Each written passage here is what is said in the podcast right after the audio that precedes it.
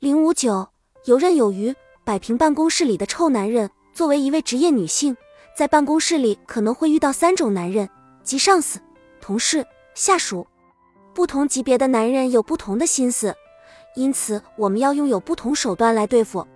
只要摆平了办公室里的男人，你的职场生涯必将是顺风顺水。训练听话的男上司，不管怎么说，女人在职场上总是处于劣势。同样的成功，女人至少要付出比男人多出一倍的努力。不过，作为一名下属，如果你的上司是一个男人，确实可以通过一些策略，让你的目的更容易达到。因为相对于女人来说，男人在性格上存在着更多的弱点。只要抓住这些弱点，你就可以训练出一个听话的上司。当我们向上司提出要求时，要注意两点：一是不要提过高或不切实际的要求；二是言辞一定要慎重，应该少用“我应该得到那个职位”“我要到有空调的房间办公”“我提的要求，请一定要帮我办”等语气，否则你会让人感觉不是在提要求，而是在下命令，结果往往会事与愿违。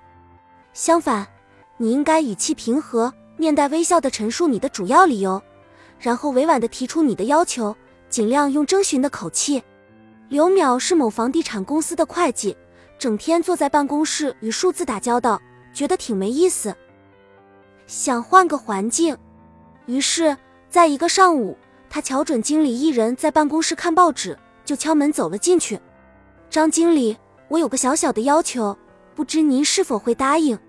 刘淼微笑地看着经理，缓缓说出了自己的要求：“什么要求？说说看。”我，我想换个环境，想到外面跑跑。可你对业务不熟，跑什么呢？经理面有难色。业务我可以慢慢熟悉。如果经理能给我这个机会的话，我会好好珍惜，一定不会让您失望。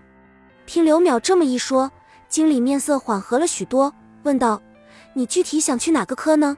您认为我去建材科合不合适？我有些朋友在外长期做钢材和水泥生意，我通过他们或许能用最低的价格购进质量最好的建筑材料。经理想了想说：“那你先试试吧，小刘，我可是要看到你的成绩的。”谢谢经理给我这次机会，我一定好好干。”刘淼响亮地回答道。刘淼如愿以偿地调到了建材科，而且业务干得很出色。事业顺利就意味着加薪和升职，然而这两个方面都比较麻烦，也是棘手的问题。许多女性并非表现不好或没有工作能力，他们只是不善于表现自己。如今的企业老板因公务缠身，不可能每时每刻都留意到你的表现。作为员工，有必要主动、适时的表现自己，只有这样才能达到自己的预期目标。加薪是月华渴望已久的事情。论起资历，他在厂里干了四年，自认工作态度还行，也没有犯什么过错。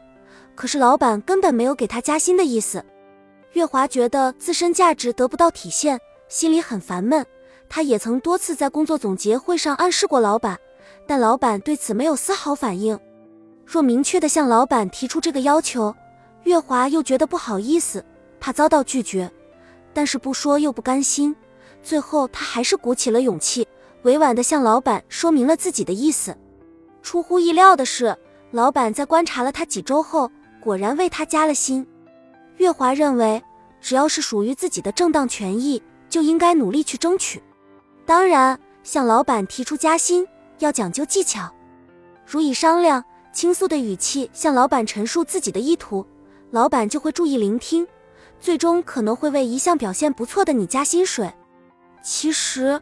只要你认为加薪是合理的，你就有权提出，但你必须注意说话的方式，最好是巧妙地、有技巧地把自己的意图传达给老板。